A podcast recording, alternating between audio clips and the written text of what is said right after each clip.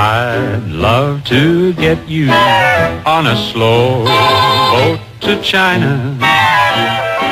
Hallo und herzlich willkommen zum China Tagebuch, der Asien Podcast. Was das hier ist, das ist ein Tagebuch. Ich erzähle über mein alltägliches Leben in Asien, aktuell in China, also nichts Spektakuläres, außer es passiert etwas Spektakuläres. Letztes Mal habe ich mit der Tour, die wir im Januar machen, aufgehört und damit will ich diesmal wieder anfangen. Es gibt jetzt eine Webseite, wo man dann auch Kontaktmöglichkeiten findet, wo man sich das Ganze noch etwas genauer angucken kann, die auch ein bisschen erweitert wird und vor allen Dingen konkretisiert wird, denn es gibt aktuell noch nicht richtige Daten, wann wir zu welchem Zeitpunkt genau wo sind. Und das ist auch logisch, denn wir rufen ja noch dazu auf, seine Projekte beziehungsweise seine Firma vorzustellen. Also um das nochmal zu erklären. Wir machen eine Tour mit einem Van, der ist vollgeladen mit irgendwelchen Solarsachen die wir ausprobieren, die wir zeigen und letztendlich auch ein bisschen testen werden in den entsprechenden Bedingungen, weil es ist der Januar, da ist es bekanntlich dunkel und mit Solar ist da nicht so viel zu wollen und Lithium-Akkus haben auch so ihre Probleme, zumindest bei manchen Herstellern bei niedrigeren Temperaturen und all das wollen wir mal live ausprobieren und da wird auch dieser Podcast dazu verwendet, aber auch ein anderer, um diese Tour so ein bisschen zu kolportieren. Gleichzeitig erscheinen dazu Artikel und Filme natürlich. Also wir machen auch Videos. Die Tour geht von Rostock nach Frankfurt, von Frankfurt nach Paris, von Paris in die Provence, dann durch Norditalien nach Venedig, von Venedig nach Bled bzw. Ljubljana, von Ljubljana nach Budapest, von Budapest nach Prag bzw. Wien dann quer durch Österreich bis an den Bodensee, vom Bodensee dann wieder nach Frankfurt und dann nach Rostock. Das ist die Tour in ganz groben Zügen. Und wer jetzt ungefähr auf der Tour liegt, also nicht jemand, der jetzt sagt, ich wohne in Madrid, könnt ihr mal vorbeikommen, das, das wird nicht möglich sein, aber wer so ungefähr auf der Tour liegt und ein interessantes Solarprojekt hat, und das kann ganz klein sein, das muss wirklich nicht groß sein, aber das irgendwie ja so einen Kniff hat, irgendwie was Besonderes ist oder besonders schön aussieht natürlich auch, dann würden wir gerne vorbeikommen und das Film in den Artikel mit aufnehmen und ja, vielleicht noch ein bisschen fachsimpeln etc. Also das ist die Idee. Gleichzeitig, wenn jemand äh, kommerzielles Interesse an so einer Veröffentlichung hat, dann kann er oder sie uns auch sponsoren, also zum Beispiel mit Stellplätzen, Hotelzimmern etc. Also alles, was da so denkbar ist. Sponsoren werden dann nochmal extra vermerkt, vor allen Dingen natürlich in den Videos, aber auch ja, mit Logos etc. unter den Artikeln, um da die Sichtbarkeit zu erhöhen. Wer möchte, und das muss aber noch bis Mitte Dezember passieren, kann auch ein Magnetschild machen lassen, mit dem wir dann mit dem Auto umherfahren. Da sind jetzt schon ein paar Sachen drauf, also das äh, ist in gewisser Weise begrenzt, aber ja, also das ist auch möglich. Also Firmen, die im Bereich Solar sind, auf der Strecke liegen und Interesse an einem Treffen haben oder Leute, die ein Projekt haben, auch kleine private Projekte oder eben große Projekte, können uns anfunken und wir versuchen das dann irgendwie in einen Tourplan zu generieren. Das ist wahrscheinlich die schwierigste Aufgabe an dieser ganzen Tour, habe ich den Eindruck, weil es gibt schon so ein paar Sachen, die aber auch ja nicht direkt auf der Strecke liegen. Und wir müssen mal gucken, wie wir das machen. Auch zeitlich muss das ja irgendwie hinzukriegen sein. Insgesamt ist für die gesamte Tour ein Monat vorgesehen, also der gesamte Januar, angefangen vom 1. Januar bis zum 31. Ja, das nochmal zur Tour. Es gibt eine Website roadshow.echo-worthy.de und dort findet man, wie gesagt, ein paar Erklärungen. Noch nicht viel, aber immerhin. Die Webseite ist auf Englisch aus naheliegenden Gründen. Und wer Kontaktmöglichkeiten sucht, findet die dort, beziehungsweise kann mich auch direkt anschreiben. Kein Problem. Ich würde mich freuen, wenn auch über diesen Kanal etwas passieren sollte zu diesem Thema. Kommen wir zum nächsten Thema. Die Buchmesse ist ja gerade gewesen und wir haben hier auch gerade so ein paar, na, im Verlagsbereich angesiedelte Projekte, über die ich nicht reden kann und darf. Also die Buchmesse in Frankfurt ist jetzt gemeint, die gerade zu Ende gegangen ist. Da sind mir dann doch wieder so ein paar Zahlen aufgefallen, die ich mal von meiner Seite so ein bisschen kommentieren möchte. Auf der Buchmesse waren insgesamt 100 chinesische Verlage mit ungefähr 5000 Büchern. Wie viele davon tatsächlich Übersetzungen waren ins Deutsche, Das habe ich nicht herausbekommen. Ich denke nicht, dass die 5000 Bücher dort deutsche Übersetzungen waren, die jetzt irgendwie in den deutschen Markt gelangen sollen. Das ist eher unwahrscheinlich, denn tatsächlich betrug die Anzahl der übersetzten chinesischen Bücher 2019 noch 25. Das ist kein Quatsch. 25 Bücher, mehr nicht wurden 2009 aus dem Chinesischen ins Deutsche übersetzt. Davon waren nur neun literarische Werke. Also ich hatte ja Frau Lüdikong erwähnt und ähm, Reise nach Westen etc. pp. Das kann man alles in der Folge 155 nochmal nachhören. Das steigt an, was gut ist, aber es wird natürlich niemals zum Beispiel den umgekehrten Fall erreichen, also das, was Deutschland nach China exportiert. Ich habe das auch in der Folge 155 erwähnt, aber ich wiederhole das mal hier. Der deutsche Buchmarkt ist wirklich extrem inhomogen. Es kommen 6000 Titel jedes Jahr aus englischsprachigen Ländern, überwiegend aus den USA natürlich, nach Deutschland. 6000, das ist wirklich viel. Umgekehrt schaffen es aber nur 320 deutsche Titel in die englischsprachigen Länder, in alle englischsprachigen Länder. Das ist ein unglaubliches Ungleichgewicht und man weiß natürlich auch, dass mit Büchern nicht nur eine schöne Geschichte transportiert wird. Natürlich wird damit auch noch vieles mehr transportiert, bis hin zu Ideologien und so weiter. Und das merkt man auch ein bisschen. Das Witzige daran ist natürlich, dass ein deutscher Leser sich zum Beispiel in irgendeiner sagen wir mal, Highschool-Geschichte, so eine typische, was weiß ich, Liebes- oder Horrorgeschichte sofort zurechtfindet mit all seinen Versatzstücken, die dort verwendet werden. Also da gibt es dann die Footballmannschaft und da gibt es den Footballmannschaftskapitän, der ganz besonders, naja, äh, ist. Und dann gibt es die kleinen Cheerleader, die sich untereinander natürlich streiten. Und da gibt es eine Außenseiterin, meistens die in den Football-Lieder natürlich irgendwie verliebt ist, bla bla bla bla. Und am Ende, ja, kommt es entweder zu American Pie oder zu Freitag dem 13. Man weiß es nicht. Also äh, in dieser Erzählweise finden sich alle Deutschen sofort zurecht. Obwohl das ihrer Lebenswirklichkeit überhaupt nicht entspricht. Das alles gibt es nicht. Es werden in dieser Lebenswirklichkeit viele Sachen ja auch ausgelassen ähm, mit Absicht. Also das ist zum Beispiel der morgendliche Fahnenappell und solche Sachen, die man natürlich nicht unbedingt transportieren möchte, weil das komisch wirkt. Also da entsteht auch ein gewisses Ungleichgewicht, denn umgekehrt sind diese 320 Bücher, die aus Deutschland in englischsprachige Länder exportiert werden, also zum Beispiel in den USA, natürlich nicht ausreichend, um den Amerikanern zu erklären, wie die Deutschen denn so funktionieren. Deswegen haben in amerikanischen Augen auch alle Deutschen natürlich Lederhosen an, essen den ganzen Tag Wurst und besaufen sich regelmäßig mit Bier. Das ist eben das Bild der Deutschen. Da gibt es dann natürlich noch so ein paar Abweichungen in die eine oder andere Richtung, je nachdem, für wie intellektuell man sich verortet in den USA. Aber das Bild der Deutschen in den USA ist grundsätzlich eingeschränkt und ich weiß das ziemlich gut, weil meine Tochter als Chinesin hat in Amerika studiert und dort auch eine Weile gelebt und kennt natürlich auch natürlich die Ressentiments gegenüber den Asiaten, das ist klar, aber eben auch die Ressentiments, wenn man unter sich ist, also Amerikaner und Chinesen gegenüber den Deutschen und das ist in den seltensten Fällen besonders schmeichelhaft. Was jetzt aber faszinierend ist, ist, dass, wie gesagt, es gibt nur ungefähr 25, 2023 mögen es vielleicht 100 sein, 25 Bücher 2019, die von China nach Deutschland exportiert wurden. Umgekehrt sind es 1500 deutsche Titel und damit der größte deutsche Exportbuchmarkt nach China. Das heißt also 1500 deutsche Titel gehen jedes Jahr, äh, werden jedes Jahr für China produziert.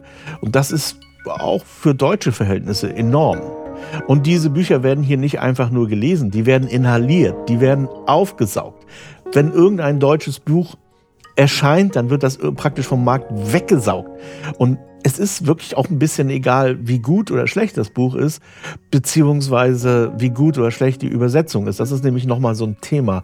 Ich weiß auch das wiederum aus der Familie. Meine Frau ist nämlich auch so eine, die natürlich alles irgendwie wegsaugt, was da an Übersetzungen kommt. Sie kann das auch im Original lesen, aber es ist natürlich viel einfacher, wenn sie das in der Übersetzung liest. Und so wie sie und ihre Freundin und so weiter und so fort sind da zum Teil ähnlich drauf. Ich finde es natürlich gut, dass sehr viel Kulturexport von Deutschland in andere Länder passiert. Und das betrifft im Prinzip auch die englische Literatur, obwohl ich mir da eher wünschen würde, dass da auch ein gewisses Qualitätsmanagement stattfinden würde in den Verlagen und nicht nur geguckt wird, was läuft dann heute Vampire, okay, lass uns mal ein Kilo Vampire einkaufen bei irgendwelchen amerikanischen Verlagen.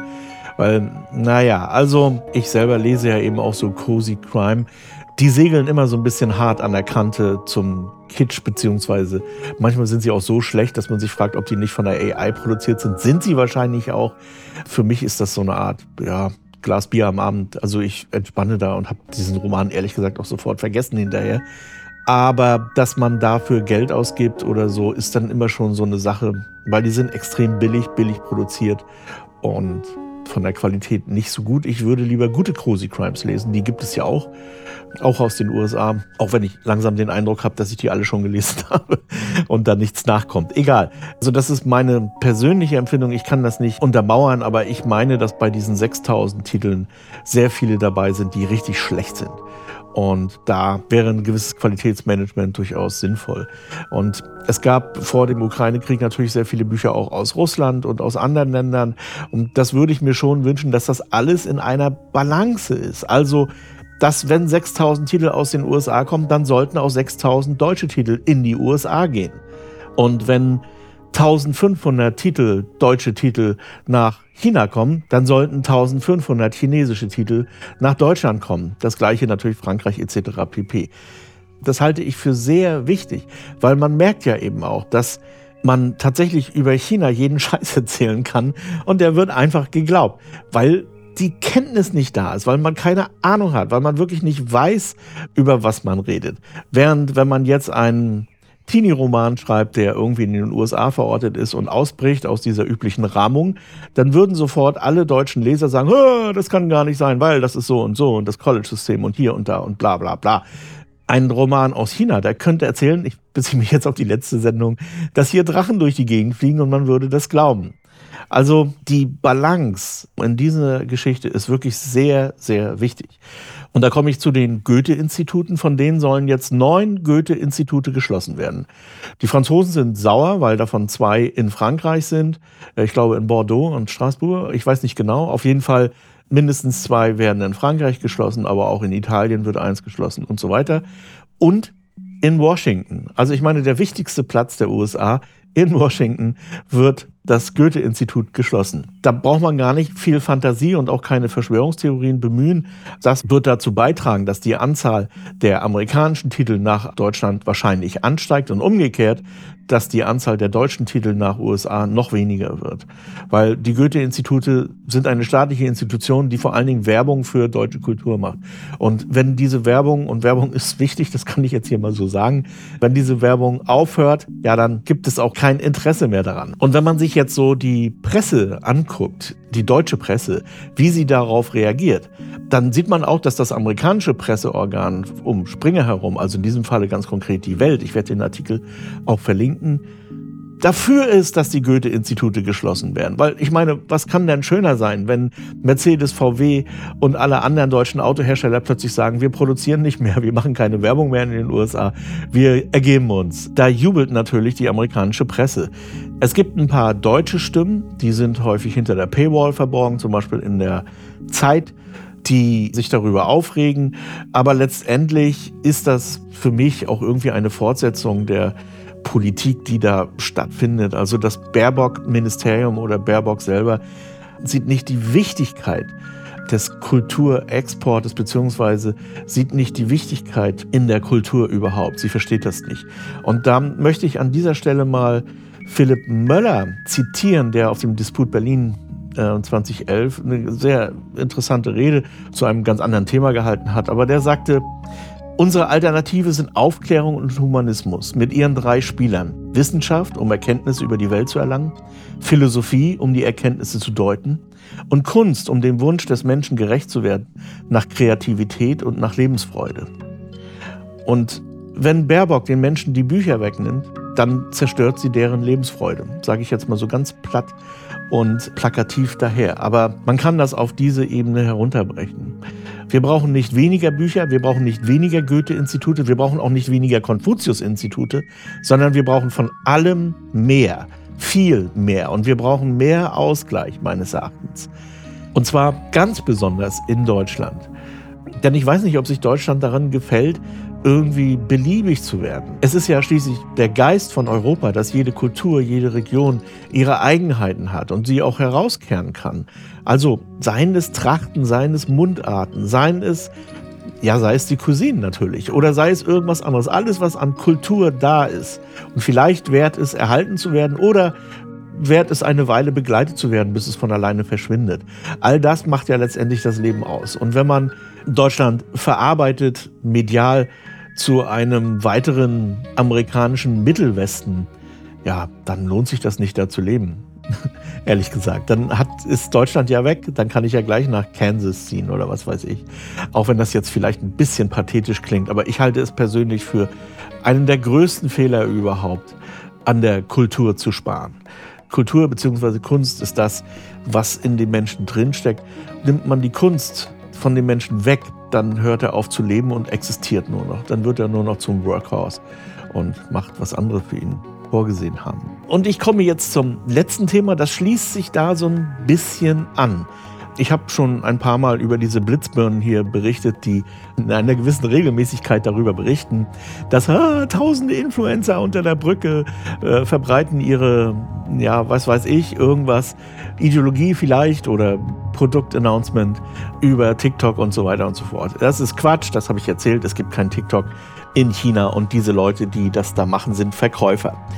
Und zwar in Verkaufskanälen wie zum Beispiel Alibaba, Tmall, JD oder auch WeChat und so weiter. Also das sind tatsächlich Verkaufskanäle. Ich werde mal versuchen, ein Video herauszusuchen, wie das ungefähr aussieht.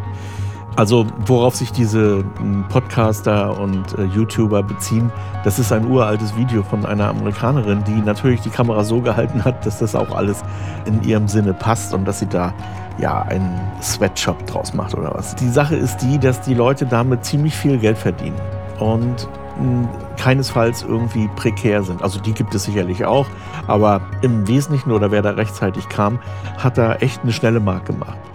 Das Problem ist natürlich, und das sehen auch jetzt insbesondere sieht so die Innenstadt, also wenn man hier zum Beispiel zum Seidenmarkt geht, dass der Onlinehandel ein gewisses Übergewicht bekommen hat und insbesondere dieser sogenannte Market Online Handel oder wie es korrekt heißt, der Domestic Livestreaming E-Commerce Market. Dafür gibt es tatsächlich einen Begriff und dieser Domestic Livestreaming E-Commerce Market ist einer der wichtigsten Märkte hier überhaupt. Und man ahnt es schon, aktuell werden ungefähr 20 Prozent über E-Commerce, über diese Kanäle in China verkauft. Das sind ungefähr 560 Milliarden Dollar dieses Jahr und man erwartet einen Anstieg bis 800 Milliarden Dollar bis 2025. Das ist das sind Zahlen, die kann man sich kaum vorstellen. Das bringt in Deutschland vielleicht gerade mal so die Rüstungsindustrie. 2023 gab es statistisch gesehen 373 Millionen digitale Käufer, die irgendwas gekauft haben, inklusive mir natürlich.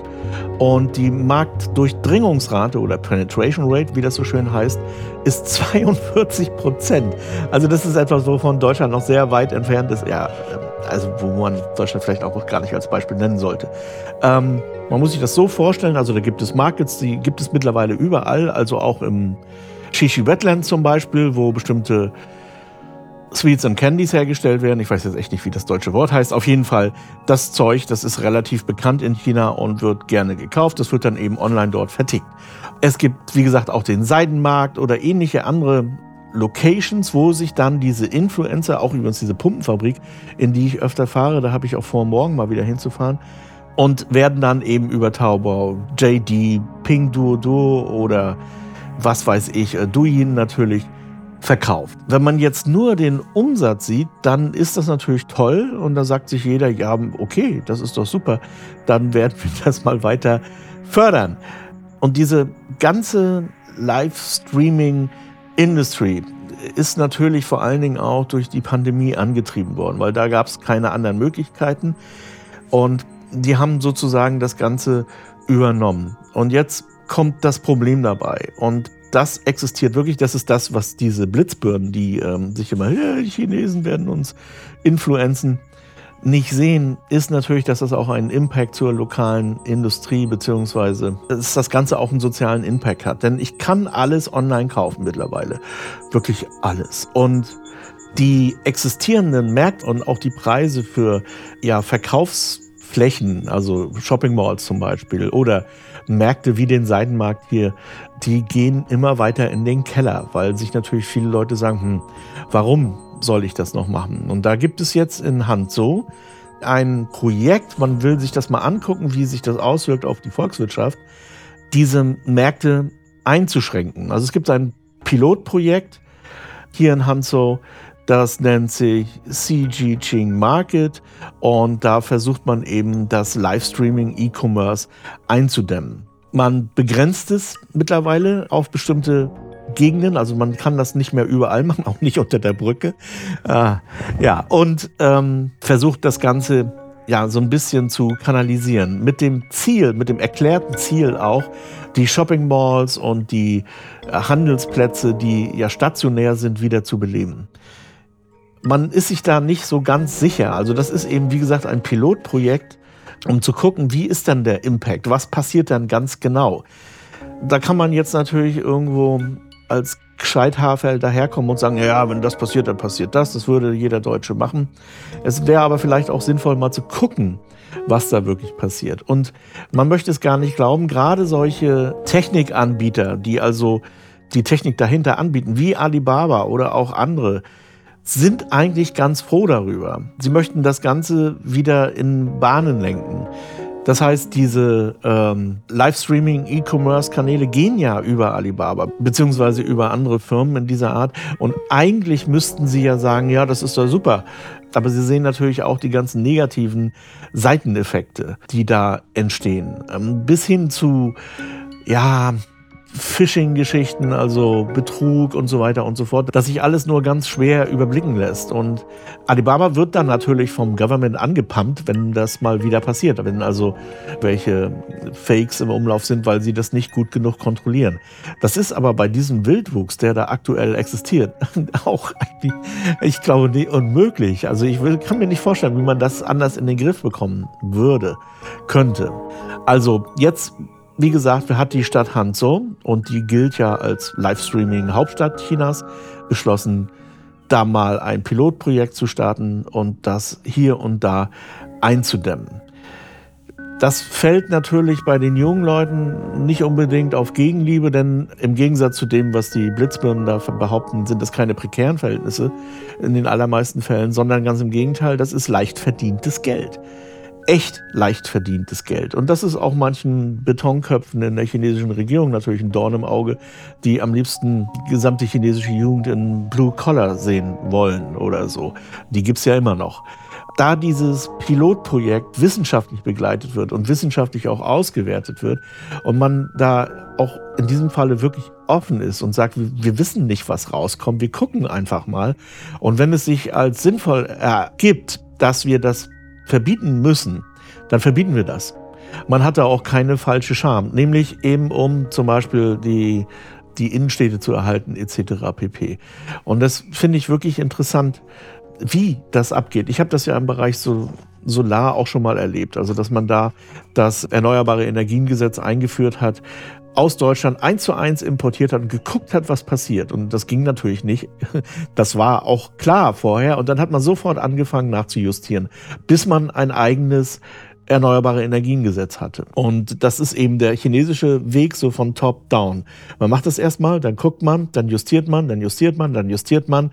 Dann hat man etwas und dann fängt man an, von da an, von down wieder nach top zu entwickeln und das besser zu machen diese Art der Entwicklung habe ich zigmal erlebt in verschiedenen Bereichen. Und jetzt kommen wir mal zurück zu den Büchern. Denn in diesen E-Commerce-Kanälen werden auch oft Bücher besprochen. Also da ist natürlich äh, Himalaya oder die ganzen Podcast-Plattformen. Letztendlich kann man die auch als E-Commerce-Livestreaming-Plattformen verwenden. Bücher in China werden zu 45 Prozent über Online-Händlerplattformen verkauft dann 23 Prozent über vertikale und sonstige E-Commerce-Geschichten. Dann über Kurzvideos, also da sind jetzt solche Sachen gemeint wie Douyin oder eben diese gesamten E-Commerce Livestreaming-Geschichten. 16 Prozent. Das ist wirklich echt viel. Und das ist mehr als der stationäre Buchhandel. Das sind nur 15 Prozent. Allerdings ist die Zahl der Verkaufsanteile jetzt gar nicht so wichtig. Wenn man das nämlich mal auf den Anteil an den Neuerscheinungen umlegt, dann machen Online-Händler-Plattformen nur 6% der Neuerscheinungen aus. Die vertikalen und sonstigen E-Commerce-Geschichten 9%. Dann hatte ich ja x-mal hier schon BookTok erwähnt etc. Die machen von den Neuerscheinungen immer noch fast 12% aus. Und der stationäre Buchhandel dann eben 10% von den Neuerscheinungen. Das heißt, hier kommt auch diesen Kurzfilmplattformen, also so wie TikTok, Douyin etc., eine spezielle Rolle zu. Ja, sind tatsächlich die wichtigsten Vertriebskanäle für Neuerscheinungen, also für neue Bücher, für irgendwelche Buchbesprechungen oder irgendwelche Geschichten, also das, was ja bei BookTok läuft. Wobei man dazu sagen muss, dass BookTok ja eigentlich angefangen hat mit alten Kamellen, also mit Steppenwolf und solchen Geschichten und sozusagen die Klassiker wiederentdeckt hat für die Jugend. Was natürlich toll ist, aber ja, auf Dauer dann nicht reicht, weil, wie gesagt, wenn da kein Nachschub kommt, dann ist doof. Ich werde die Tabelle, die ist vom Deutschen Börsenverband des Buchhandels, in die Shownotes tun. So, was ich letztes Mal schon sagte, wer Audio-Files hier reinwerfen möchte, jederzeit gerne sendet mir das auf den entsprechenden Kanälen, die findet ihr unter umlauts.de. Da sind alle ja, Calls, mit denen man mich erreichen kann. Oder im Zweifel eben per E-Mail als Audiofile oder wie auch immer. Soweit und bis zum nächsten Mal. Bye bye. Und jetzt kommt Reklam. HC Andersen. Zu reisen ist zu leben. Mit Solarenergie von Eco Worthy. Ob Vanlife, Tiny House oder Camping. Eco-Worthy, dein Partner für Solarenergie. eco-worthy.com